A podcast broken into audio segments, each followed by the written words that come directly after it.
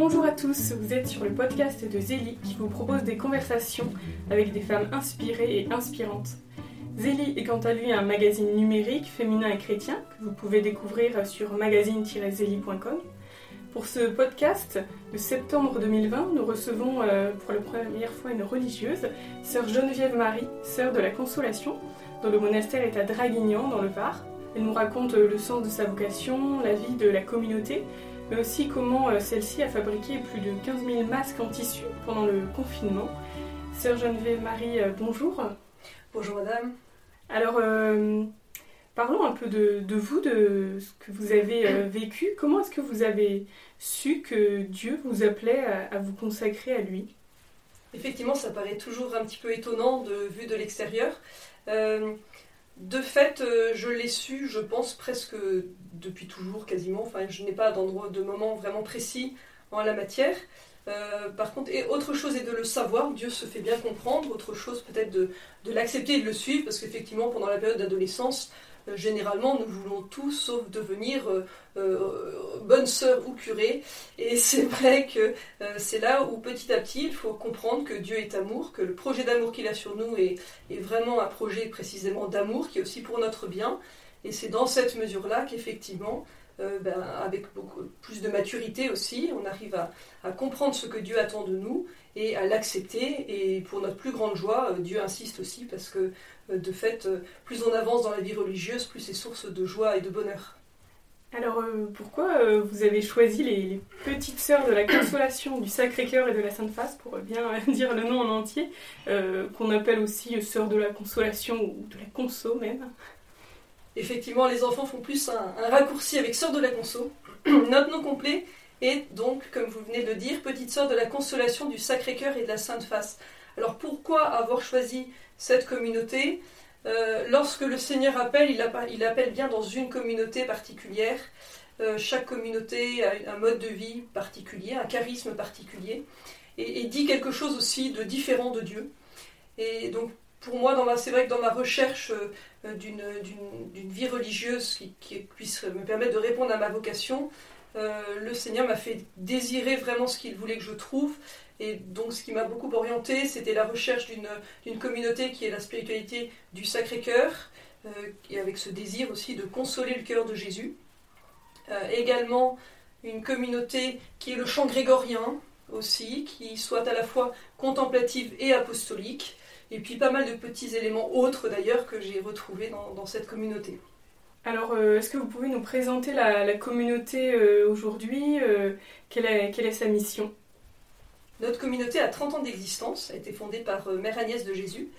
Et euh, donc nous sommes fondés dans la spiritualité du bienheureux Charles de Foucault, dont nous espérons bientôt la canonisation, puisque le décret a été signé. Et euh, donc nous sommes contemplatifs non cloîtrés dans le, vocabulaire employé par le père de Foucault. C'était le terme monial missionnaire. Nous sommes monial missionnaires dans l'esprit du père de Foucault. Euh, donc nous avons euh, une vie qui est à la fois centrée bien sûr sur la prière et également euh, nous nous mettons au service dans l'Église de ceux qui ont besoin de nous pour accompagner divers camps, retraites, pèlerinages, sachant qu'en fait notre, mission est de justement de consoler le cœur de Jésus comme l'indique notre nom. Consoler, c'est consolare, c'est être seul avec. Et du coup, c'est vrai que nous avons ces deux, ces deux dimensions. Être seul avec, c'est aussi prendre sur nous les intentions du cœur de Jésus, d'où effectivement l'aspect contemplatif qui est assez important. Je crois que voilà, nous pourrons peut-être parler ensuite des, du, temps de, du temps de prière du déroulement de nos journées. Euh, mais également, consolare, c'est aussi faire connaître et aimer. Consoler Jésus en le faisant connaître et aimer, puisque euh, l'amour du cœur de Jésus est tel qu'il peut se, se révéler à tous les hommes et donc c'est là qu'intervient aussi notre apostolat. Euh, alors justement, racontez-nous un peu euh, une de vos journées, euh, comment ça se passe? Au monastère, nos journées commencent à 6h moins 5, nous nous levons pour être à 6h15 effectivement à la chapelle où nous se déroulent les laudes. Puis nous avons un temps de, de, de, lectio divina, donc méditation de, et prière à partir de la Bible. Puis nous avons les primes, petit déjeuner. Après chaque repas, nous nous retrouvons en communauté toutes ensemble notre mère nous lit différentes choses, qui nous permet d'intégrer pas mal de choses, et en même temps, chacune fait un petit, un petit travail manuel, à condition que ça ne fasse pas trop de bruit, évidemment, pour ne pas déranger les autres. puis nous nous retrouvons à 8h15 pour tierce, suivi de la messe, qui est la messe en forme ordinaire en latin, chantée en grégorien. Ensuite, euh, le Saint-Sacrement est exposé. Nous partons chacune dans nos différents emplois et nous nous relayons devant le Saint-Sacrement pour le temps de l'oraison. À midi, nous avons l'Angélus, suivi d'un temps euh, d'oraison en commun, puis euh, sexte. Ensuite vient le déjeuner. Après déjeuner, nous nous retrouvons pour un temps de récréation. Euh, à 14h, nous avons un temps de alors que nous appelons de vacatio, vacatio amoris, c'est-à-dire nous vaquons à l'amour de Dieu. Euh, alors là, c'est un temps où les sœurs euh, peuvent aussi bien faire la sieste, préparer des apostolats, lire, se promener dans nos jardins aussi. à 15h, nous avons le chapelet, suivi de l'office de nonne. Puis nous travaillons jusqu'à 17h pour les sœurs qui sont en formation et 18h pour les autres. À 18h, nous avons lecture spirituelle en commun. Euh, ensuite, nous avons les vêpres et euh, le dîner. Et en fin de journée, après le dîner, donc nous nous retrouvons à nouveau, toutes ensemble. Puis nous avons euh, le, temps de, de, suivi des vigiles. Voilà, ce qui fait que nous nous couchons à peu près vers 22h, 22h15, 22h30. Alors, euh, après un an de postulat, vous avez vécu deux ans de noviciat au terme desquels vous avez prononcé euh, des vœux temporaires, puis après euh, six ans encore, les vœux définitifs. quels sont ces vœux? Les vœux que nous prononçons en communauté sont les mêmes que dans la plupart des communautés religieuses, à savoir le vœu de pauvreté, chasteté et obéissance. Alors ces vœux sont souvent méconnus, ou en tout cas vus d'une façon très négative. Euh, en réalité, alors, il s'agit bien par là de suivre Jésus au plus proche, c'est l'imitation du Christ, qu'on appelle la sequela Christi, mais il faut bien les voir d'une façon très positive, puisque finalement obéir, c'est obéir comme le Christ, mais c'est aussi marqué par là que Jésus est mon seul maître. la chasteté qui peut paraître très négative aux yeux du, du monde aujourd'hui, en fait, est là pour marquer que Jésus seul, voilà, Jésus seul, je suis totalement donné à Jésus, donc Jésus seul dans ma vie, et quant à la pauvreté, qu'on voit souvent négativement dans le fait de ne rien avoir, euh, c'est bien pour marquer que Jésus est mon seul trésor. Donc c'est extrêmement positif en fait. Et, comme euh, si cela est bien vécu, c'est-à-dire euh, orienté vers l'amour de Jésus, eh bien ce n'est pas du tout vécu comme une frustration, comme on l'entend parfois dans le monde, mais au contraire de façon très, très, très libre. et c'est au contraire pour nous l'occasion de témoigner aussi à Dieu de notre amour au quotidien. Alors, c'est vrai que pour quelqu'un qui n'a pas reçu euh, cet appel particulier à la vie consacrée, euh, il est toujours difficile de comprendre euh, comment on vit l'exigence de ses voeux, car effectivement, il y a quand même une, exigence. On, prie, on a des temps de prière quand même très importants, on renonce à la vie de couple, au fait d'avoir des enfants, donc il y a quand même une grâce surnaturelle qu'on reçoit pour vivre tout ça sereinement. Et du coup, comment ça se manifeste cette grâce surnaturelle qui permet de vivre cet appel spécifique? Comme je vous le disais à l'instant, en fait, euh, les vœux ne peuvent être vécus que si euh, ils sont orientés vers l'amour du Christ, mais également si c'est l'amour du Christ qui est à l'origine de tout. Euh, quand le Christ nous a appelés, il nous donne, il nous a donné sa grâce, mais cette grâce, il nous la redonne jour après jour pour vivre ça dans la fidélité. Et c'est un petit peu si, bah, justement, si vous regardez la Vierge Marie, qui a une vocation très particulière évidemment, euh, eh la Vierge Marie, dans son oui dit à Dieu, son fiat finalement va découler sur son magnificat. C'est-à-dire qu'à partir du moment où l'on vit pleinement ce pourquoi l'on est fait, et Dieu nous a donné la grâce pour ça et a mis en nous aussi les dons qu'il fallait pour répondre à son appel. Donc à partir du moment où on vit pleinement ça, ça débouche sur la joie. Et, cette grâce que Dieu nous donne au quotidien pour vivre dans la fidélité ce que nous avons à vivre, euh, débouche sur une grande joie qui est d'être à lui, mais aussi de faire et de réaliser ce pourquoi nous sommes faits. D'accord. Alors, je me demandais aussi pourquoi ce nom de, de Geneviève Marie et quel sens revêt-il pour vous? Ce nom, je ne l'ai pas, choisi. Euh, ça dépend aussi des communautés. Dans notre communauté, nous recevons ce nom. Euh, la symbolique est très forte puisqu'effectivement dans l'Ancien Testament, nous voyons que Dieu souvent transforme le nom des personnes en, en, fonction de leur vocation nouvelle. Donc, voilà, par exemple, Abraham devient Abraham en fonction de sa vocation nouvelle.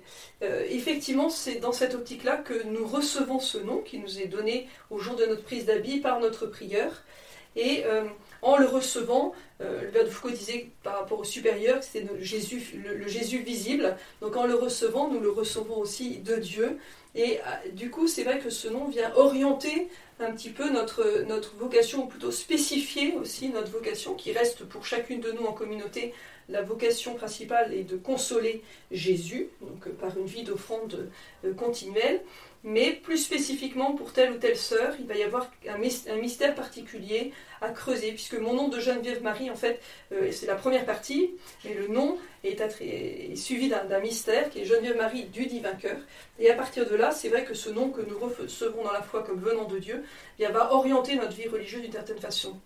Alors quant au sens effectivement de Geneviève Marie du divin cœur, c'est évident que euh, la Sainte Geneviève m'oriente effectivement à prier spécialement aussi pour, euh, pour la France. Euh, Marie, c'est la Sainte Vierge aussi, donc ça m'appelle à une proximité plus grande avec la Vierge Marie aussi.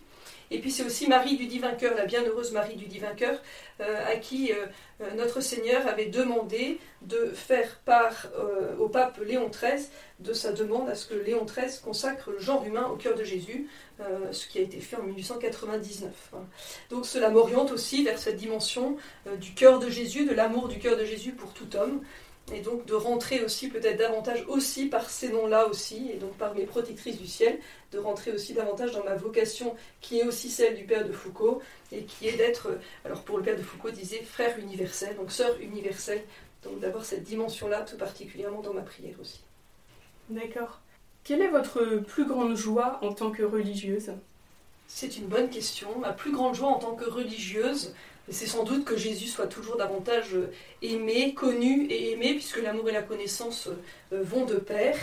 Euh, et effectivement, c'est toujours une joie dans l'apostolat quand on, perçoit justement que, que les personnes se rapprochent de Dieu. Alors pas forcément du tout de notre fête, mais parce que Dieu travaille les cœurs. Hein. Et, à partir du moment où on est convaincu et on le voit de notre propre expérience que la proximité avec le Christ nous donne la joie, nous donne la paix, c'est évident que c'est ce que nous souhaitons à tous ceux que nous côtoyons. Euh, et, donc ça, c'est source de joie, c'est sûr. À l'inverse, qu'est-ce qui est peut-être plus difficile ou qui est un défi particulier pour vous dans la vie religieuse?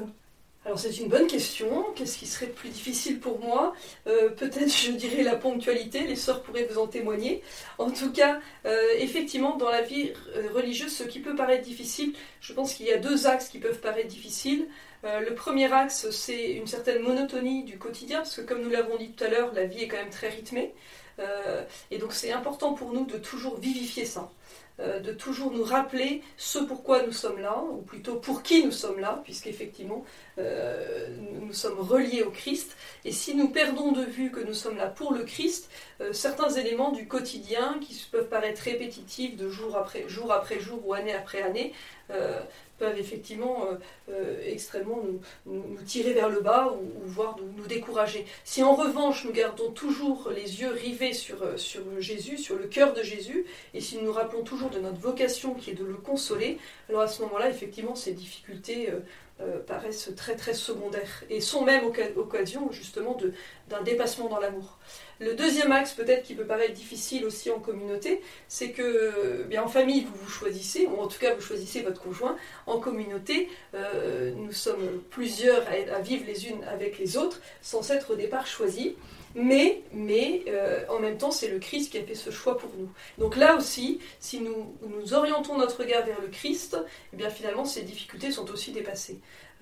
Et, et, après, justement, euh, en vivant ça avec le Christ, on se rend compte aussi que eh les sœurs qui sont avec nous euh, sont, des trésors et, on s'apporte également beaucoup mutuellement.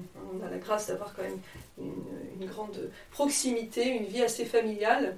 Et donc effectivement, si on reste les yeux rivés sur le Christ, euh, cela devient source de beaucoup de joie.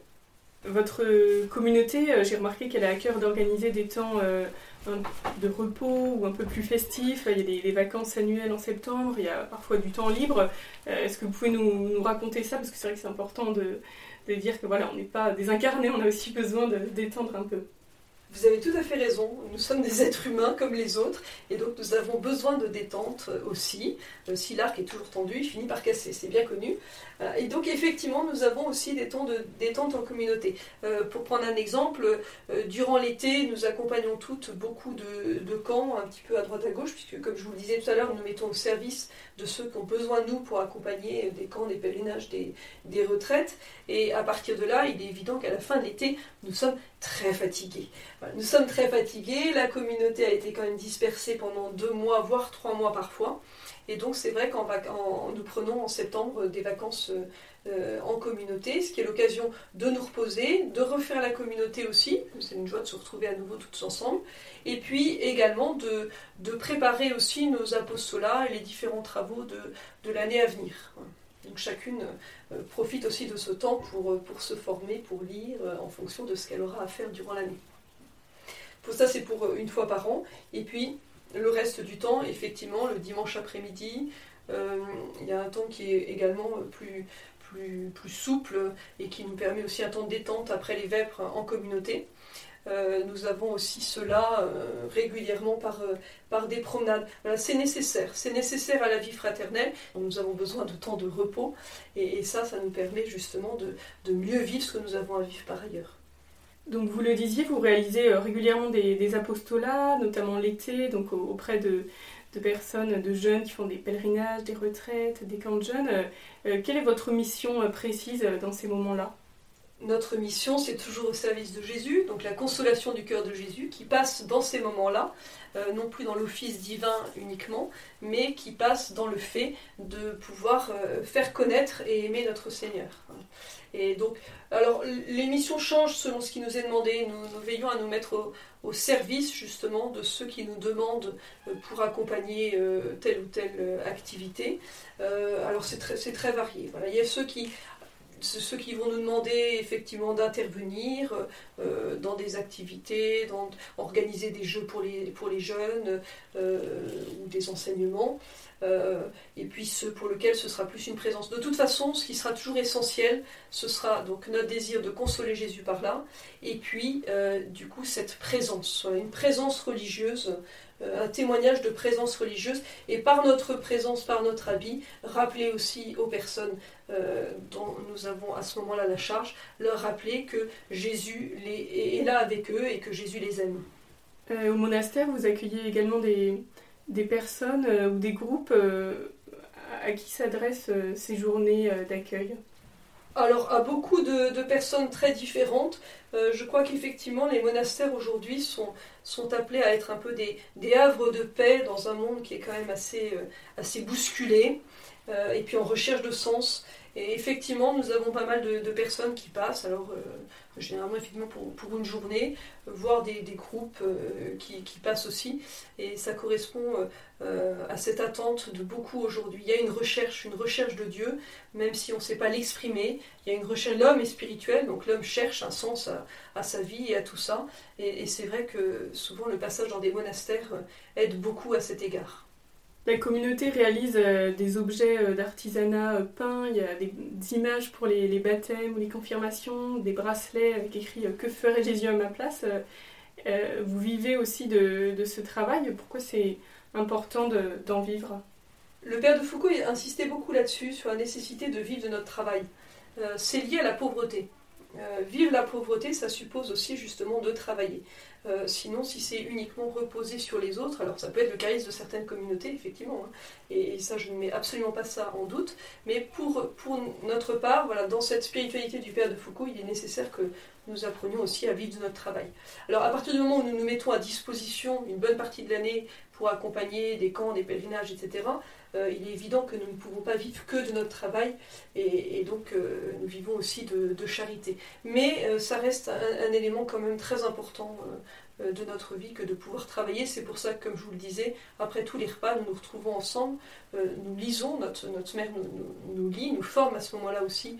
nous avons la, joie de pouvoir lire des tas de choses très variées et très intéressantes. Mais pendant ce temps aussi, nous travaillons nos mains parce que c'est nécessaire. Vous organisez d'ailleurs une kermesse annuelle où, vous, entre autres, vous vendez euh, certaines de vos productions. Donc vous vivez également, euh, effectivement, comme vous le disiez, de, dons, euh, notamment des supermarchés qui vous donnent certains de leurs invendus. Et puis on peut voir sur la porte de votre monastère que vous avez besoin à tel moment de moutarde ou de... Alors je me demandais, est-ce que ces, ces dons arrivent-ils vraiment? Oui, ils arrivent. Ils arrivent et vous faites allusion à, une liste que nous mettons effectivement sur notre porte, que nous appelons la liste de Saint Joseph, puisque Saint Joseph est, responsable de l'intendance dans les communautés tout particulièrement. Il y veille de façon très active et avec beaucoup de délicatesse. Ça arrive souvent même que pour des anniversaires de sœurs, on ait des gâteaux même qui nous arrivent à ce moment-là. Euh, donc cette liste de Saint Joseph qui aussi nous rappelle que voilà, Dieu nous nourrit, Dieu veille sur ses enfants, il les nourrit. On voit dans, l'évangile qu'il euh, nourrit aussi les, oiseaux du ciel. Et, donc voilà, il pense à nous, il nous nourrit mais cela nous rappelle aussi à, davantage d'exigence sur notre façon de vivre. Euh, euh, parce que euh, c'est vrai que si nous sommes nourris comme ça gratuitement par ailleurs, il est nécessaire que nous répondions bien à notre, vocation. Nous aurons des comptes à rendre à Dieu aussi de la façon dont nous aurons utilisé notre temps et dont la façon nous aurons répondu aussi à, son appel. Donc ça nous, ça nous engage à toujours plus aussi rentrer là aussi dans notre vocation de consolation du Sacré-Cœur. Pendant le confinement, euh, en raison de la pandémie de Covid-19, la communauté a réalisé euh, pas moins de 15 000 masques barrières en tissu, soit j'ai un peu calculé environ 300 masques par jour en moyenne. Alors euh, racontez-nous comment ce projet a, démarré. C'est la Providence qui agit là, aussi.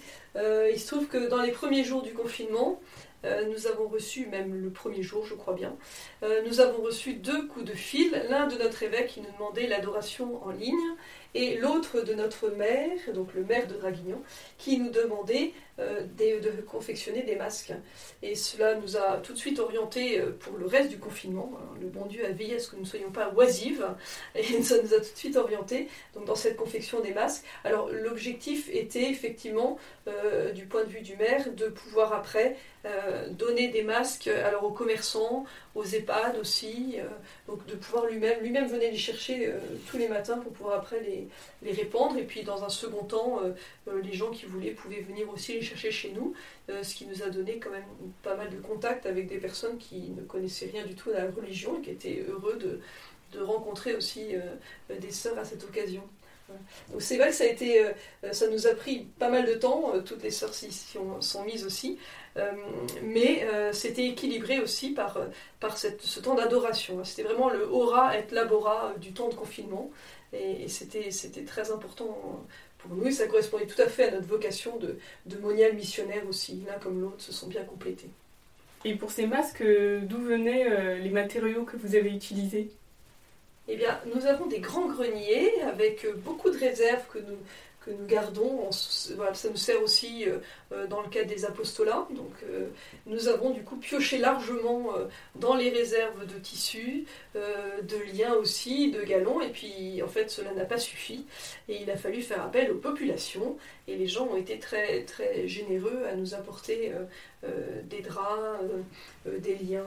Et puis, à la fin, finalement, les liens ne suffisaient pas non plus. Donc, les sœurs se sont mises au crochet pour pouvoir réaliser des liens aussi. Mais, c'était très beau de voir que les gens se sont vraiment mobilisés, euh, euh, en tout cas un peu partout, je crois en France, mais en tout cas c'est vrai dans notre ville de Draguignan. Euh, ils se sont énormément mobilisés et puis ils ont prié aussi, nous avons prié aussi Notre-Dame du Peuple, qui est la protectrice de Draguignan, qui avait sauvé Draguignan de la peste déjà dans le passé et qui a continué à veiller sur, ses enfants. Mais il y a cette générosité qui était très belle à voir, effectivement. Alors on va finir par un petit euh, échange où, je vous poserai une question et vous vous répondrez par une réponse courte. Alors euh, complétez cette phrase, euh, l'être humain est... L'être humain est créature de Dieu, merveille et trésor, mais vous êtes sûr que vous voulez pas que je vous explique un peu plus, non? Oui, oui. la créature de Dieu. Effectivement, c'est essentiel de, garder en tête que l'être humain est créature de Dieu. Vous savez, Saint Augustin disait, Benoît XVI l'a rappelé, euh, sans le Créateur, la créature s'évanouit. Et si l'on avait bien en tête que l'être humain était créature de Dieu, il était évident par rapport à la façon euh, d'entrevoir le respect d'autrui, la dignité d'autrui et, tous les problèmes de bioéthique aujourd'hui seraient, euh, notés bien différemment. Euh, merveille de Dieu, parce que Dieu vit que cela était bon pour le reste de la création, mais Dieu vit que cela était très bon pour, pour l'homme. Et donc l'être humain est, un, est, un, cadeau de Dieu, hein, est un cadeau de Dieu. Et puis trésor de Dieu aussi, parce que le prix, le prix de chaque être humain, c'est le sang de Jésus. Voilà, le, le Fils de Dieu s'est incarné, et le Fils de Dieu est mort sur la croix pour chacun de nous. Hein. Donc chacun de nous avons ce, ce, ce, ce prix du, du, du, sang de, du sang de Jésus. Hein. Donc c'est euh, extraordinaire. C'est vraiment l'amour infini de Dieu pour chacun euh, qui, est, qui est visible ici. Le livre que vous lisez en ce moment? Alors, nous lisons plusieurs livres en fait, parce qu'il y a les livres personnels. Donc là, je suis en train de lire la, vie du, cardinal Newman. Euh, puis sinon, il y a les livres communautaires, puisque nous lisons beaucoup effectivement au réfectoire. Euh, le soir, c'est plutôt un, livre de vie de saint ou histoire. Euh, et puis, donc nous avons lu récemment un livre sur Von Galen, sur Zoli aussi. Et puis, à midi, c'est plutôt un livre alors, de formation, euh, par exemple, euh, nous venons de lire Tout le monde en a un sauf moi de Valérie Alphon, qui est, qui est très bien. Ça nous permet aussi d'avoir des pistes aussi dans l'éducation et du coup aussi dans l'apostolat. L'un de vos films préférés? En fait, c'est très difficile à dire parce que j'en ai pas un préféré. Euh, voilà, j'en ai, j'en aurais à la limite plusieurs. ça dépend un petit peu des circonstances et donc je ne sais pas si vous voulez vraiment que je vous en dise plein ou pas. Oui, j'entends un oui. Alors, euh, par exemple, euh, si c'est le, temps de la passion, ben, c'est vrai que c'est la, passion de, Mel Gibson, qui est un, très très beau film qui fait entrer justement dans un amour plus grand envers notre Seigneur, puisqu'on voit l'amour infini qu'il a pour nous. Euh, euh, si c'est pour euh, aider aussi des couples ou des fiancés, ce sera Le Voile des Illusions ou Fireproof, donc deux, beaux films. Le Voile des Illusions est un beau film aussi esthétique. Fireproof est moins esthétique, mais très intéressant au niveau, au niveau du couple. Euh, si c'est pour, euh, euh, pour se détendre, oh, les Louis de Funès ne sont pas dépassés du tout. et puis, qu'est-ce que je pourrais vous dire encore avec les, avec les jeunes et les enfants Pour eux, plutôt, nous, nous, sommes plutôt à, regarder effectivement des films qui nous, nous permettront après d'en parler avec eux dans le cadre de l'apostolat. Et là, c'est extrêmement varié en fait. Une sainte qui vous inspire? Ah bah, En premier lieu, la Sainte Vierge, forcément. Euh, voilà, mais je pense que est-il possible de dire autre chose que la Sainte Vierge Je pense qu'elle inspire tout le monde puisqu'elle est vraiment le chef-d'œuvre de la création et qu'elle est, pour nous à la fois un modèle et, un guide. Euh, ensuite, euh, ensuite ben, il y a Sainte Geneviève, bien sûr, Marie du Divin Cœur, Sainte Geneviève qui une, une, femme qui a un caractère assez exceptionnel et qui a fait réaliser une mission incroyable. Euh, Marie du Divin Cœur aussi, plus discrète, moins connue, euh, qui n'est que bien heureuse, mais, euh, mais, mais, qui a une grande proximité avec le cœur de Jésus. Et c'est pour ça aussi que je rajouterai, même si vous m'en avez demandé qu'une seule, je rajouterai aussi Sainte Gertrude et, Sainte Marguerite Marie, qui sont deux saintes qui, sont, qui, qui ont fortement beaucoup aimé le cœur de Jésus et qui nous aident aussi à l'aimer davantage et à rentrer dans notre, dans notre mission de consolation du cœur de Jésus et de sa sainte face aussi. Et pour finir, euh, que direz-vous à Dieu quand vous le verrez? C'est une bonne question, d'autant que je ne sais pas du tout si c'est ça que je lui dirai quand je le verrai. Enfin, en tout cas, il me semble que justement, je lui dirai sans doute enfin. Merci beaucoup, euh, sœur Geneviève Marie. Merci à, à, tous, à toutes de nous avoir écoutés. N'hésitez pas à découvrir le numéro de septembre dont le dossier porte sur le thème La messe, chemin vers Dieu. Et à bientôt pour un nouveau podcast.